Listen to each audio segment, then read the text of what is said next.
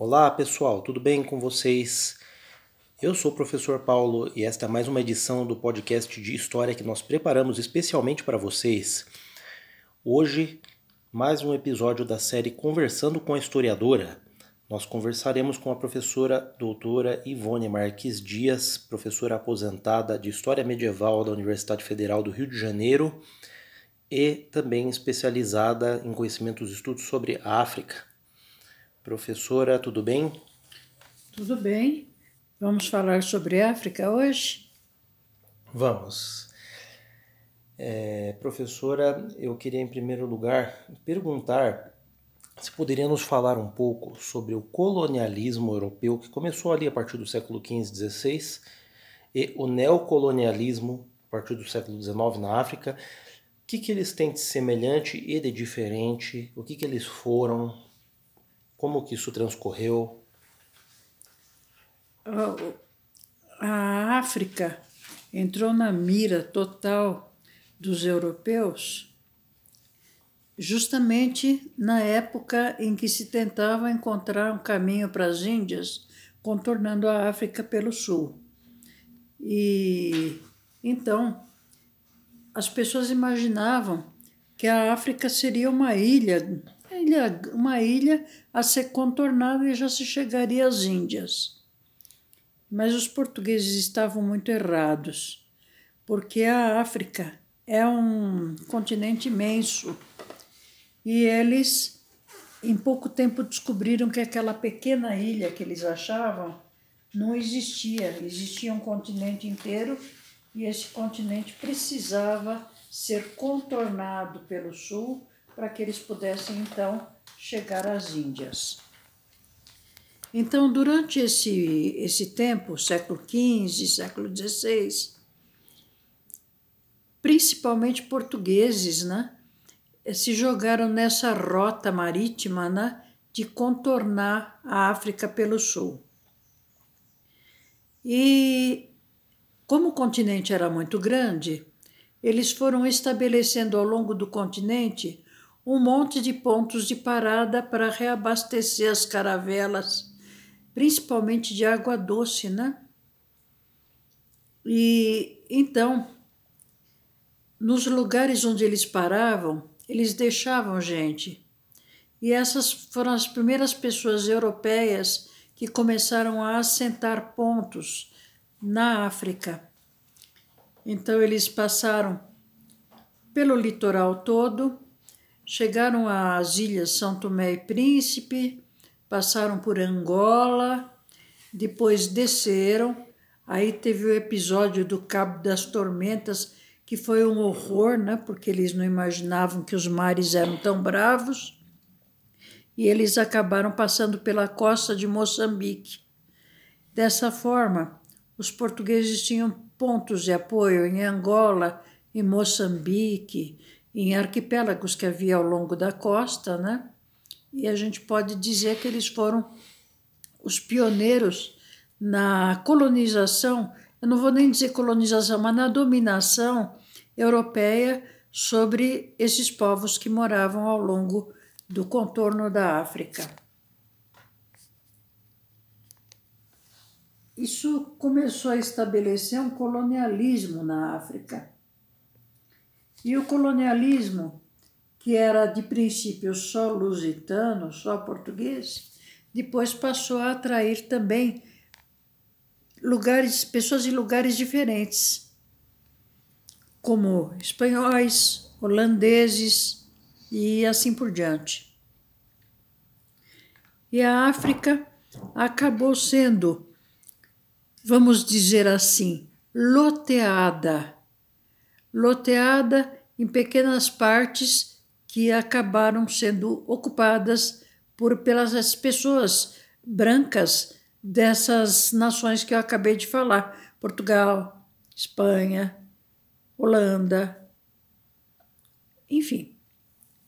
Foi assim que começou a entrada dos brancos dentro da África, que era um continente negro. Na África do Norte, lá perto do mar Mediterrâneo, eles já tinham chegado antes, mas ela era muito próxima, porque era só questão de atravessar em Ceuta, por exemplo, e que eles chegariam facilmente ao norte da África. Só que entre a África do Norte e a África do Sul havia um enorme deserto, o deserto do Saara. E eles só poderiam ultrapassar esse deserto se eles esquecessem o deserto lá onde o deserto ficava e descessem pelo litoral. Por essa razão, e também para chegar às Índias, onde eles compravam especiarias de outras coisas, né? Então, eles acabaram dominando pontos estratégicos na África. E a escravidão? Como que ela iniciou a escravidão, os escravos trazidos para a América? A história da escravidão tem a ver com uma história maior já desses, desses navegantes. Os navegantes, do mesmo jeito que eles costearam a África, eles também atravessaram o Oceano Atlântico e acabaram chegando à América, a América Central, de princípio, e a América do Sul. Então, a famosa viagem de Colombo e também famosa a viagem do Cabral, que foram viagens que serviram para que se tomasse posse para Portugal e para Espanha de terras que havia aqui na América, América Central e América do Sul. Mas nós só podemos entender realmente o porquê da dominação de portugueses, espanhóis e outros países mais, se nós soubermos que naquela época havia na Europa uma doutrina econômica que acabava tornando os povos sequiosos por encontrar ouro e prata. Eles estavam atrás de riquezas. Essa era a política do mercantilismo. Riquezas em ouro e prata ou o comércio que, que as nações exerceram. Nós damos a essa política o nome de mercantilismo. Então, foi o mercantilismo que acabou se tornando responsável pela busca desenfreada do que havia nessas terras, como as terras da América e as terras da África.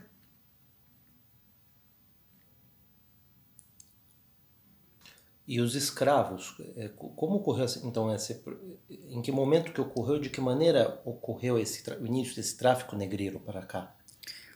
É, exatamente no momento que eles descobriram que eles não iam conseguir trabalhador nenhum aqui, porque os índios eram bastante diferentes, e eles precisavam de uma mão de obra mais acostumada com a lavoura, mais acostumada até com os instrumentos que se usa para a lavoura.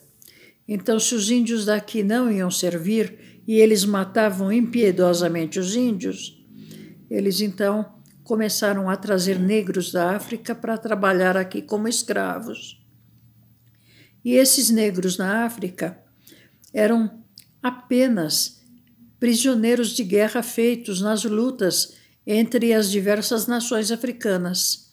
E não entendam nação com o sentido que nós temos hoje, que é um sentido de país. As nações africanas eram unidades étnicas. Então, determinados tipos de negros se juntavam e formavam uma grande nação, mas não era uma nação com o poder centralizado do jeito que nós entendemos hoje.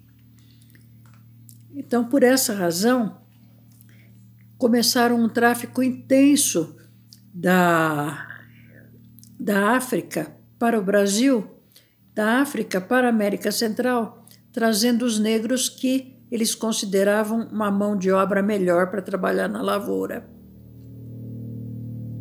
Depois, naturalmente, os negros foram trabalhar também na mineração. Quer dizer, então, os portugueses de fato entraram no, no litoral, estabeleceram feitorias na África ou seja, eles não estavam fora da África, os portugueses criaram ali postos no litoral e fizeram suas alianças com reis africanos e passaram a comprar estes prisioneiros de guerra. Então quer dizer que a, a, o cativeiro desses prisioneiros de guerra que existia ali na África, ele era diferente da escravidão que havia aqui no Brasil. Era, era bem diferente. Eles faziam os prisioneiros de guerra e esses prisioneiros acabavam sendo incorporados dentro da nação vencedora, de forma que eles acabavam se acostumando e com o tempo se misturavam com a população vencedora. Os, os derrotados na guerra eles acabavam se eh, misturando e se adequando aos costumes da nação vencedora. Mas o que aconteceu de desagradável foi que, com o passar do tempo e a chegada dos europeus, os europeus passaram a comprar esses cativos. E foi assim que os portugueses compraram muitos negros e trouxeram para cá. Então, a escravidão deles, quando eles chegaram aqui, ela mudou de forma, ela ficou diferente. Ficou porque não era mais uma escravidão por derrota na guerra. Esses negros que tinham sido é, vencidos lá na África, eles acabaram passando por uma série de, de modificações. Primeiro, eles eram desalojados da terra deles pelos negros vencedores. Depois eles foram desalojados da própria África porque eles vieram para a América. Então eles perderam aquela, aquele sentido da, da terra original, da onde eles tinham vindo, para chegar aqui e se encontrar com uma civilização que era completamente diferente, que era uma civilização dos brancos dominadores e que guardava um traço diferente, nunca iria incorporá-los no meio, iria usá-los apenas como mão de obra africana. Essa mão de obra, ela foi de 1500 e poucos, né, século XVI, até o fim do século XIX. Foi um período de escravidão extremamente longo e muito perverso para com a raça negra. Me fale, por favor, é, sobre quando entram outras nações europeias na África, como, por exemplo, alemães, ingleses, belgas, holandeses, e começa o neocolonialismo. É no século XIX, né? Começa esse neocolonialismo já ligado à Revolução Industrial, porque até agora nós falamos do colonialismo, português e espanhol. Agora nós falamos né, do neocolonialismo o novo colonialismo no século XIX, no qual principalmente a Inglaterra, a França, alemães entram no século XIX na corrida da África. Depois tem a Conferência de, é, de Berlim, né, no qual eles partilham a, a África. Né? Então gostaria que me falasse um pouco sobre esse novo período depois de colonialismo e de imperialismo sobre a África. Bom, esse segundo momento ele aconteceu quando a Espanha e Portugal tinham entrado numa decadência muito severa. E o colonialismo não servia mais ao mercantilismo, né?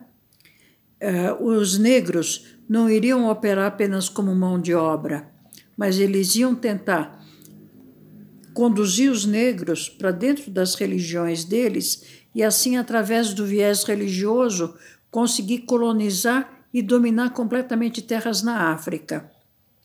Assim aconteceu com os ingleses, assim aconteceu com uma série de outros povos, né? alemães, e, enfim, muitos povos.